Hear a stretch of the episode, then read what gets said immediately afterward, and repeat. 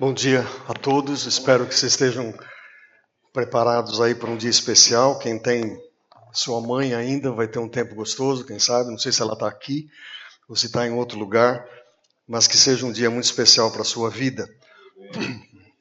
Ah, o pastor José disse: a gente está iniciando um, uma nova série. Quando Jesus entra, três pontinhos, né? E aí nós, nós vamos trabalhar esses próximos três domingos com o tema hoje, quando Jesus entra em sua vida, domingo que vem, quando ele entra na sua casa, e depois o último domingo, quando ele entra no seu trabalho. Ah, a nossa proposta, é, quem sabe tem duas vertentes aí. Uma delas, com o coração bem assim tranquilo e aberto, é perguntar a você se você tem realmente Jesus dentro de você. Né? E se isso já é uma realidade. A outra é através de Jesus na sua vida o que tem acontecido, como a sua vida tem sido transformada.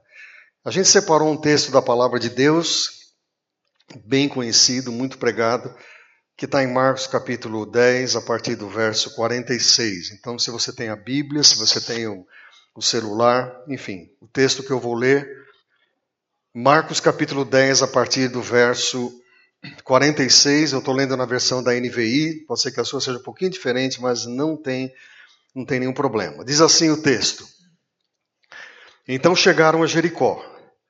E quando Jesus e seus discípulos, juntamente com uma grande multidão, estavam saindo da cidade, o filho de Timeu, Bartimeu, que era cego, estava sentado à beira do caminho pedindo esmolas. E quando ouviu que era Jesus de Nazaré, começou a gritar: Jesus, filho de Davi, tem misericórdia de mim.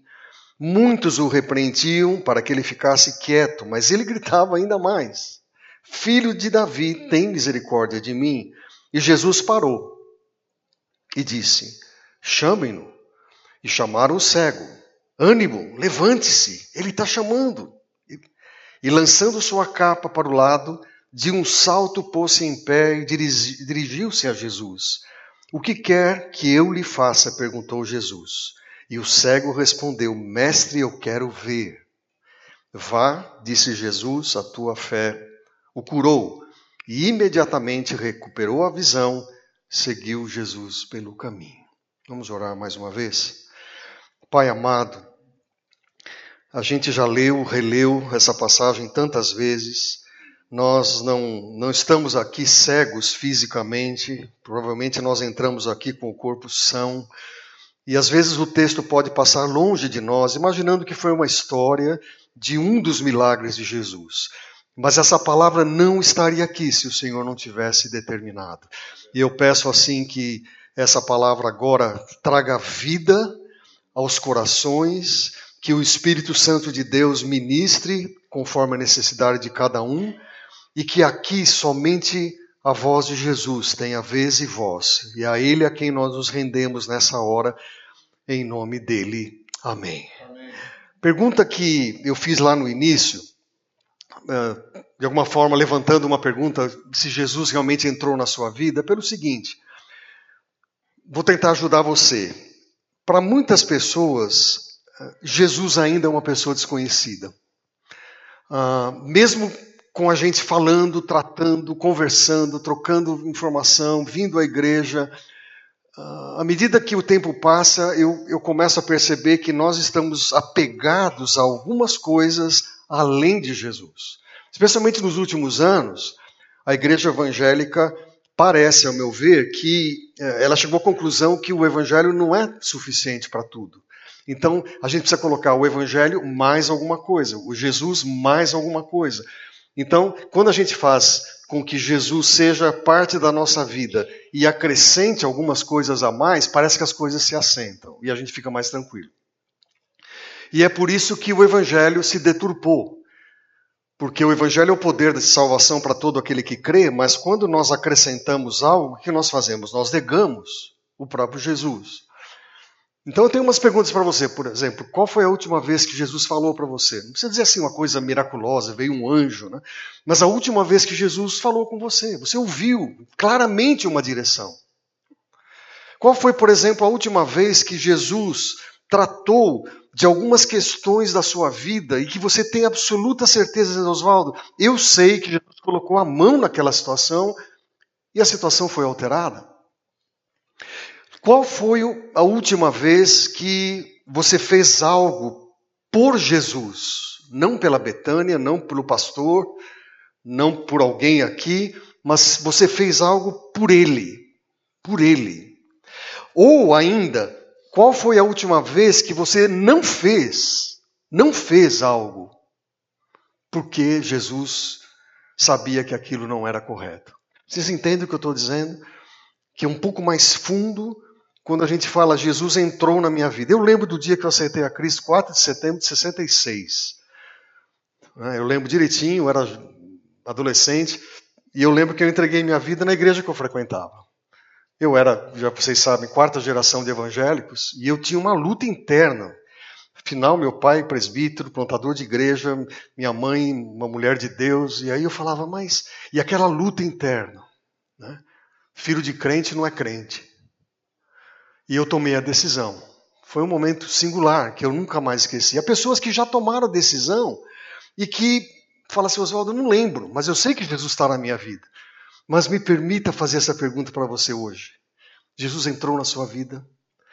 A gente é, escolheu uma passagem, e a gente faz às vezes realmente isso junto com o pastor José, e porque a gente entendeu que essa passagem ela ajuda a gente a entender algumas coisas. Queria dar um pano de fundo para vocês. O que quer dizer isso? É, o que está por trás do texto. Né? Por que, que aconteceu isso? O que, que tem por trás da passagem, para a gente entender melhor? A, a cura está registrada uh, nos três evangelhos, que a gente chama de sinóticos, Mateus, Marcos e Lucas. A única coisa que a gente tem é que uh, tem descrições diferentes em cada um deles. Aí você fala, tá vendo? A Bíblia está errada. Né? E aí é uma chance para alguns criticarem o texto. Mateus fala de dois cegos e não de um. E aí, como é que a gente fica? Né? Mateus capítulo uh, 20, verso 30. Lucas fala que Jesus estava entrando em Jericó, mas Marcos fala que Jesus estava saindo de Jericó. E aí você fala, mais um erro da Bíblia. É uma chance né, para aqueles que querem contestar a palavra, mas deixa ajudar você a entender essas aparentes contradições. A gente tem que estudar a Bíblia, e é, o propósito nosso aqui a cada domingo primeiro lugar, Marcos nem Lucas falam que havia apenas um cego. Bartimeu poderia ser um deles. E a história se refere a esse. Então não há contradição entre um e outro. Vocês sabem que Lucas, como médico, era a pessoa que fazia o diagnóstico, ele via coisas que outros não viam. Mas isso não invalida nenhum nem outro. Segundo lugar, e aí que é interessante, havia duas cidades de Jericó. Está falando, é possível. Havia duas cidades em Jericó. Primeiro século, havia duas Jericós, se a gente puder chamar assim, a velha, toda em ruínas, e a nova, reconstruída por Herodes.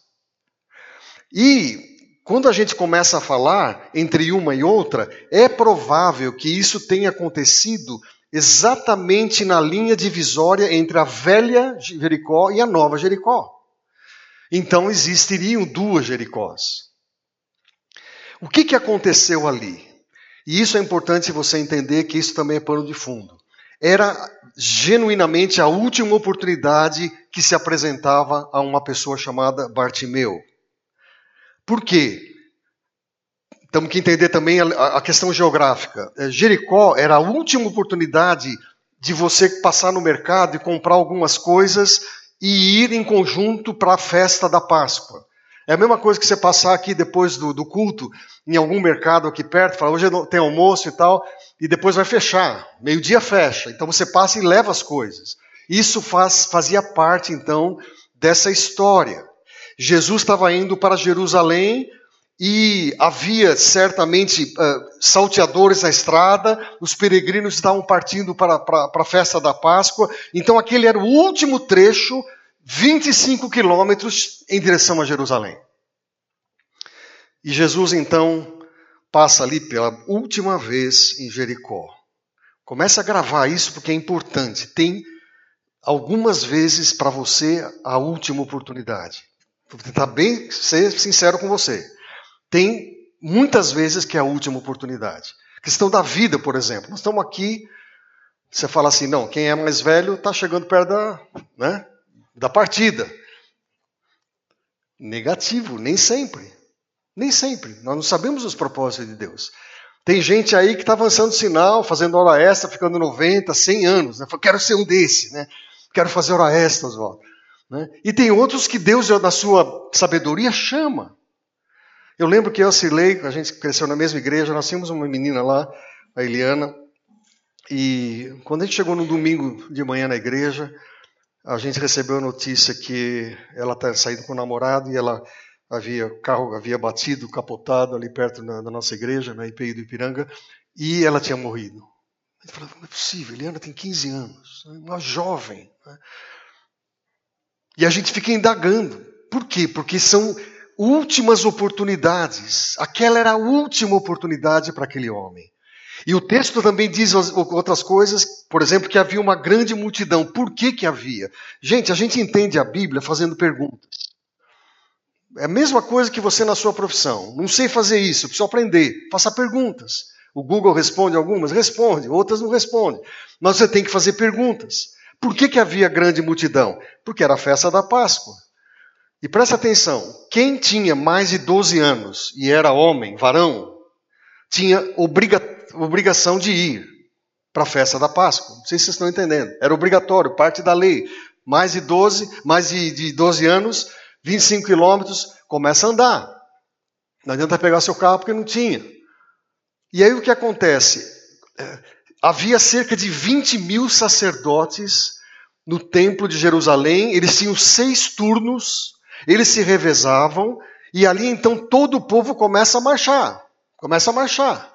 Agora, é claro que tinha gente que não conseguia. E o que, que eles faziam? Eles sentavam no meio da rua. E via todo mundo passar. E aí o pessoal vai andando.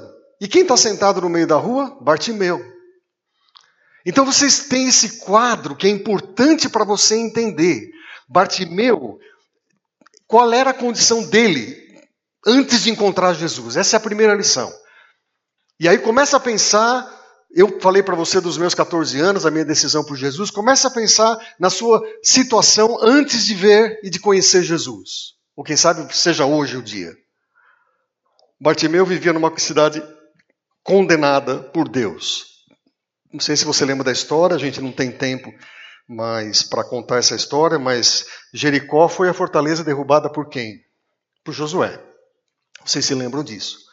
Só que depois que foi derrubado, ele disse o seguinte, Josué 6:26, Maldito diante do Senhor seja o homem que se levantar e reedificar a cidade de Jerusalém.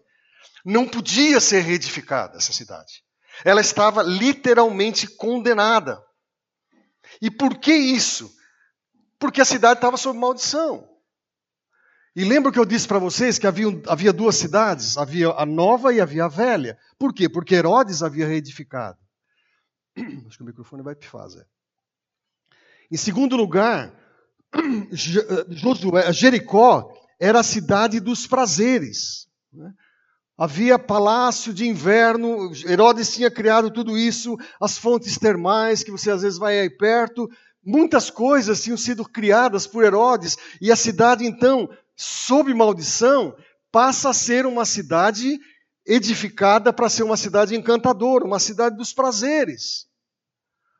Os governadores têm isso, eles têm os lugares que eles vão nas férias. Né? O presidente americano faz isso, o, o Bolsonaro vai para o Rio, vai para algum lugar lá e ele descansa. Lugares fechados. Outra coisa, cidade de Jericó. Isso eu não sabia, eu aprendi. É era a cidade mais baixa do planeta, ela ficava 400 metros abaixo do nível do mar. Mais do que isso, Jericó era uma cidade que ficava junto do Mar Morto. 33% da água do Mar Morto, o que, que é? Sal. Fui uma vez lá, correndo. Sei que eu entrei e eu lembro que eu estava com alguns pastores, falei, tira uma foto. Peguei o jornal, sentei e estava lendo o jornal. Você boia, não é? Não tem nenhuma dificuldade quanto a isso.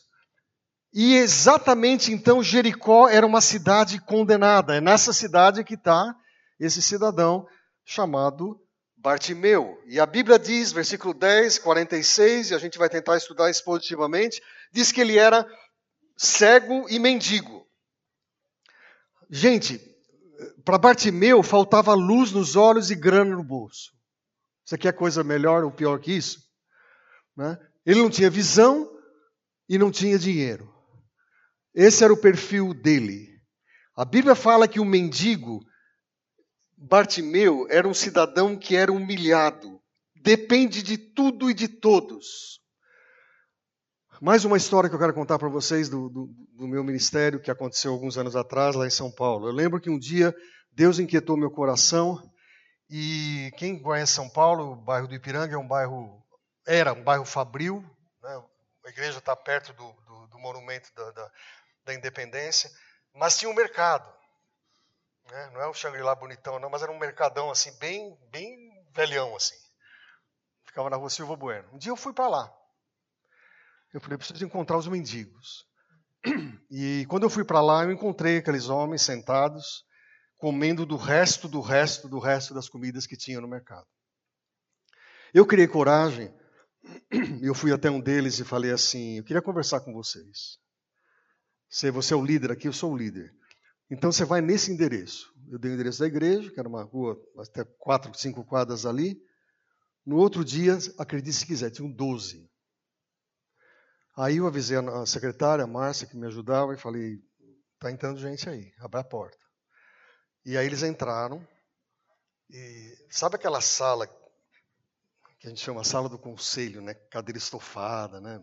Mesona, né? O pessoal vai lá todo bonitão, fazendo vou para a reunião do conselho, achando que é, né? que é o máximo, né? E aí os mendigos sentaram e encheram aquela sala. Só que o cheiro era insuportável. Comecei a abrir janela, né? abre a porta.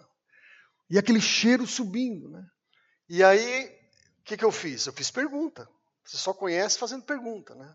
Quem fala não entende. Quem fala muito não escuta. Né? Tem que fazer pergunta. Falei, o que, que vocês querem? Quase em uníssono, uníssono eles disseram, pinga, pastor. A gente quer pinga. Falei, é mesmo? Interessante. Por que, que vocês querem pinga? Pinga tira fome, pastor. Pinga deixa a gente meio assim, sobrevivendo. Né? Interessante, né? A história foi longa, alguns anos a gente trabalhou com aqueles mendigos. Era interessante que eles precisavam tomar banho e era que nem gato. Você colocava, os caras saíam, colocava, eles saíam, colocava, eles saíam. Eles não suportavam né, água. Depois, Jesus foi trabalhando na vida dessas pessoas e convertendo a semelhança do que aconteceu com, com Bartimeu. Só que o pior é que Bartimeu era cego. Como ele sabia que pessoas ali estavam passando, algumas delas eram conhecidas dele, mas ele não sabia como. Ele era um homem que, durante o dia, ele não viu a luz do dia, mas à noite ele não via as estrelas. Ele não conseguia enxergar a beleza de uma noite estrelada. Esse homem era aquele que não podia ver o sorriso de uma criança.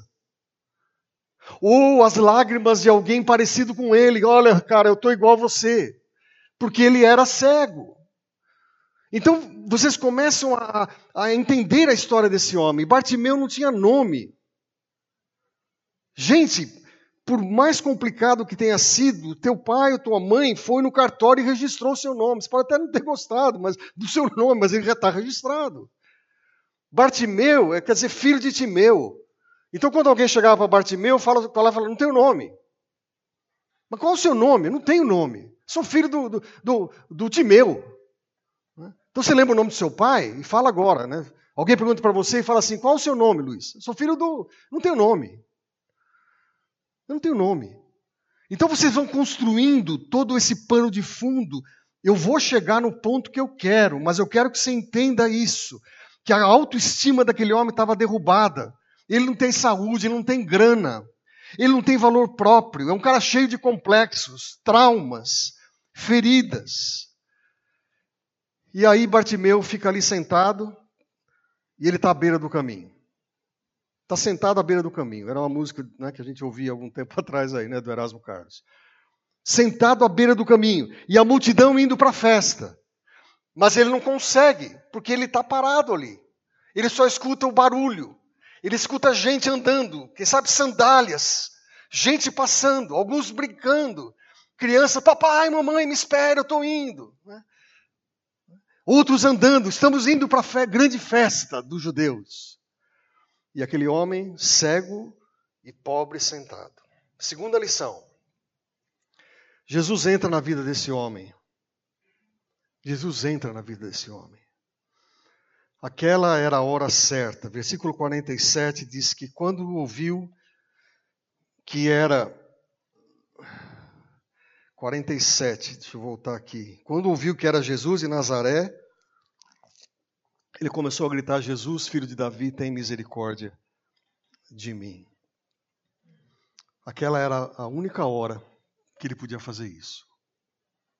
A oportunidade estava passando, passando, passando, e ele pegou.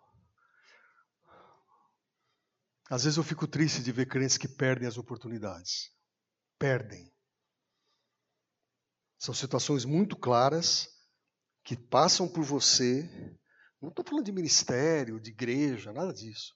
Situações assim da vida com Jesus mesmo. Oportunidades que Deus dá para você e aquilo está passando.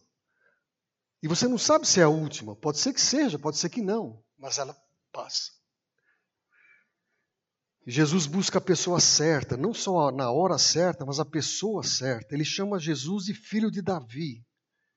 Gente, isso aqui é o título messiânico de Jesus. Ninguém podia falar muito claro isso. Filho de Davi, Jesus, Yeshua, filho de Davi. Como que pode uma coisa dessa? Título messiânico, ele reconhecia Jesus como Messias, mas não somente isso. Depois ele vai chamar lá na frente ele fala mestre, Rabone. Gente, só Maria usa essa palavra nos evangelhos. Só Maria, mãe de Jesus, usa Rabone. Então eu quero que você vá pensando em tudo isso de um homem desgraçado, está numa situação crítica, mas ele compreende que Jesus tem poder. Glória a Deus por isso. Ele reconhece que Jesus tem poder e não somente poder, mas autoridade. Lembra que eu falei no início? E eu quero perguntar de novo para você: você reconhece que só Jesus tem poder mesmo? Ou você ainda acha que tem mais alguma coisa que você pode conseguir? Você acha ainda que tem alguma coisa que você fala, não, Oswaldo, mas Jesus está fazendo tanto por mim, mas eu também faço algum. Não tem nada que a gente pode fazer. Não adianta você ser pastor, você ser líder, você frequentar a igreja, você fazer curso de teologia como a gente fez. Essas coisas caem por terra. Por isso que a gente tenta, de alguma maneira, mostrar aqui que ninguém está acima de ninguém. Nós estamos nivelados pelo nome de Jesus. É essa grande verdade que a igreja perdeu e que a gente quer resgatar.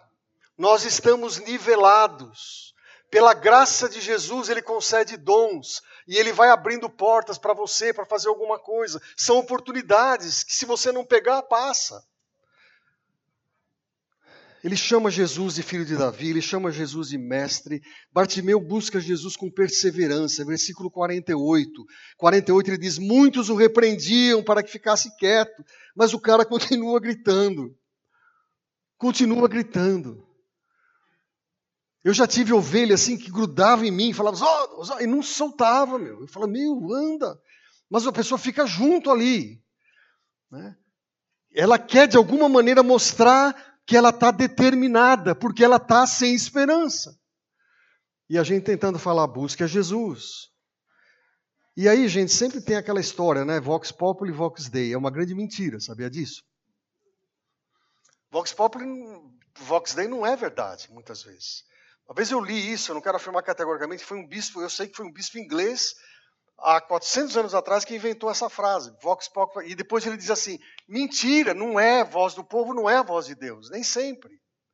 Nem sempre. E aí o que acontece? A multidão começa a dizer para ele, para ele se calar. Fecha a boquinha, meu irmão. Alguns que foi mais esses caras mais comedidos, né?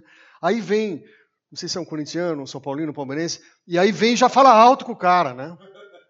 Não, você tem que ficar quieto, fecha a boca, meu. Certamente não era um Santista, né? Mas de qualquer maneira, o que está acontecendo aqui? Esse, esses caras começam a falar para ele: gente, não pode gritar. Por quê? Eu comecei a levantar algumas razões. Primeira, as pessoas estavam com pressa. Todo mundo queria chegar em Jerusalém, tem um, um cidadão que complica e começa a falar no meio. Jesus está andando e as pessoas querem que ele pare. Não faz sentido. Outras pessoas provavelmente dizem assim: esse parece ser o filho de Davi mesmo, é o Messias. Ele não pode ouvir grito de pessoas? Por favor, aquiete-se. Você pode imaginar alguém entrar aqui no meio do culto e começar, lá, começa a gritar, para. Né? Não faz sentido, aparentemente mas para aquele homem fazia. E muitos líderes, e são sempre os líderes religiosos, né? Eles não gostavam disso. Sempre os líderes, os fariseus. Até hoje é assim. Não pode. Não pode ficar perto dessa pessoa, não pode ficar perto de outro, né? Não pode. Eu tenho quase certeza, porque o texto não diz, né? mas que alguém falou e que doeu no coração dele. Fica quieto, porque você é mendigo e você é cego. Você não tem o que falar aqui. Você, você é mendigo, você é cego. Há uma lição aqui que a gente precisa aprender, gente. Você lembra quando você estava longe de Jesus e alguém apresentou você? Ou se você cresceu na igreja, eu creio que tem uma boa parte de pessoas assim aqui. Você cresceu na igreja, mas você entendeu uma hora e você clamou pelo nome de Jesus. Mas é provável que tenham pessoas aqui que estavam tão desesperadas, mas tão desesperadas, que no meio da noite, na alta madrugada, elas gritavam: Jesus, por favor, Jesus. Muito parecido com esse cara que não tem nome. Esse homem busca Jesus com humildade. Ele sabe que ele não merece nada, nada, nada, nada dele. Então ele diz assim: por favor, tenha misericórdia. O que eu tenho escutado nas igrejas é: determine. Determine. Exija de Deus. Deus é um menino de recado, sabe? Então ele começa a receber recado assim: ó, oh, faça isso. E aí você escuta pastores e líderes falando: determine, que se determinar, vai acontecer. É uma linguagem que as pessoas usam hoje de fazer você acreditar naquilo que não está escrito na Bíblia. E porque a gente não conhece a Bíblia, muitas vezes a gente aceita isso. Bartimeu não é o cara que determina, como a gente ouve falar hoje. É? A teologia da determinação. Você determina, não. Ele fala: Jesus tem misericórdia. Eu não mereço nada. Eu não tenho direito nenhum. E se o Senhor fizer isso, o meu coração vai transbordar de alegria. E, e Jesus, então, ouve tudo aquilo. Certamente Jesus ouviu aquelas pessoas dizendo: cale-se, fique quieto, pare de falar, é o filho de Deus, ele está indo para Jerusalém, é a última semana dele. Bartimeu busca Jesus com desprendimento. O que quer que eu faça? O que você quer que eu faça? E aí o que acontece? Agora fique aqui comigo, porque é bem, bem forte essa parte aqui. A palavra de Deus diz que ele possuía uma capa. Essa capa para ele era roupa, era proteção e era cama. Como é que chama aquele, aquele cobertor que falaram ontem aqui que eu estava? Corta-febre. Nunca tinha ouvido, verdade? Colchão, ah, colchão não. cobertor corta-febre. Isso aqui é, é daqui mesmo, né? Eu nunca tinha ouvido. Eu acredito mesmo. Eu acredito mesmo, cara. Mas eu nunca tinha ouvido nos meus tanto, tantos anos, né? Nunca tinha ouvido. Mas eu acredito, corta-febre. Então ele tinha um cobertor corta-febre, que era o lugar que ele dormia, ele se aquecia, né? que de dia tirava ele da poeira do deserto e à noite aquecia o cara. Mestre, eu quero ver. E ele fala isso depois que ele lança a capa fora. Gente, a palavra de Deus diz que ele saltou, o cego não salta. Tem que ser um negócio assim muito forte, concorda? Cego não salta. Cego tenta se levantar e apalpar. Cego apalpa. Mas esse cara levanta e ele dá um pulo e fala: a capa fica para trás. O que, que você tem que deixar para Jesus falar com você hoje? Qual a capa que você tem que deixar? Hã? Alguma capa, sim, a gente tem que deixar. É sinal de desprendimento. É sinal de dizer assim: eu tenho uma coisa muito melhor que vai, vai cobrir e ainda vai dar juro, correção, riqueza. Eu vou dar essa capa. A gente retém. E esse homem deu a única coisa que ele tinha, e ele, quando Jesus fala, ele tem tanta objetividade, ele diz assim, ele busca Jesus com muita objetividade, ele diz assim: Senhor, eu quero ver, eu quero ver. Lembra que Tiago diz: Vocês pedem e não recebem porque vocês pedem mal. Sabe o que quer dizer mais ou menos isso? Não fica bravo comigo, não. Né? Mas mais ou menos Tiago está dizendo assim: vocês são crianças mimadas.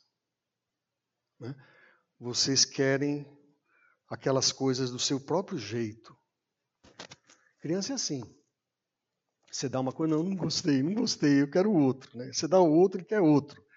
Né? Você sabe o que é gastar dinheiro com criança. Né? Eu, lá no passado, eu lembro de algumas coisas. Né? Eu lembro que meu filho queria tênis, mas ele queria o tênis de marca. E, gente, eu era pastor de tempo integral já, eu não tinha grana para pagar para comprar aquele tênis.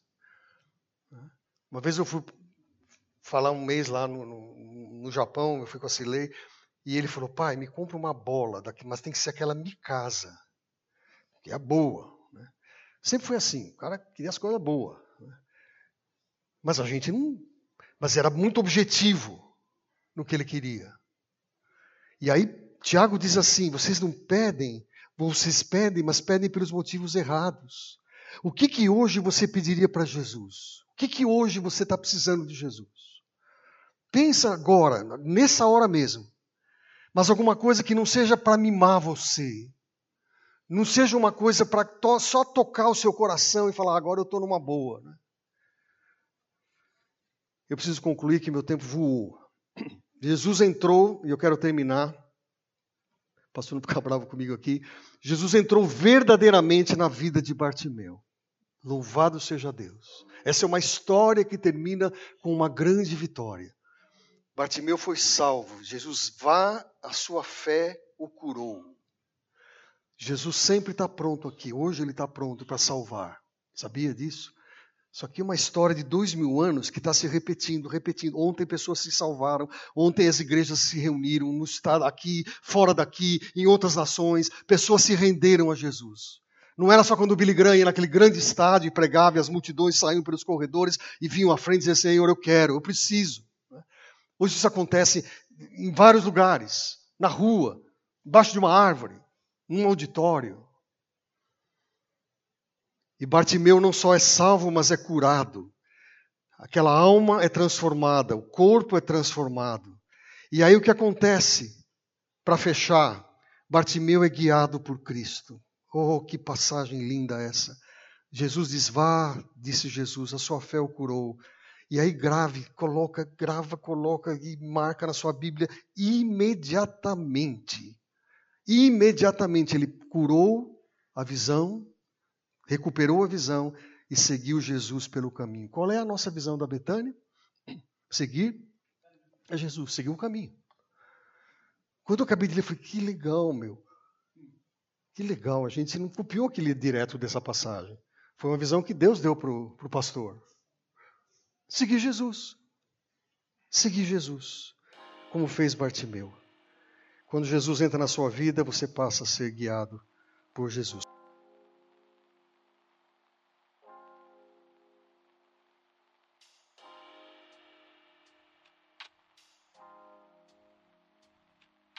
Obrigado por ouvir o Betânia Cast. Siga o nosso canal e compartilhe com seus amigos.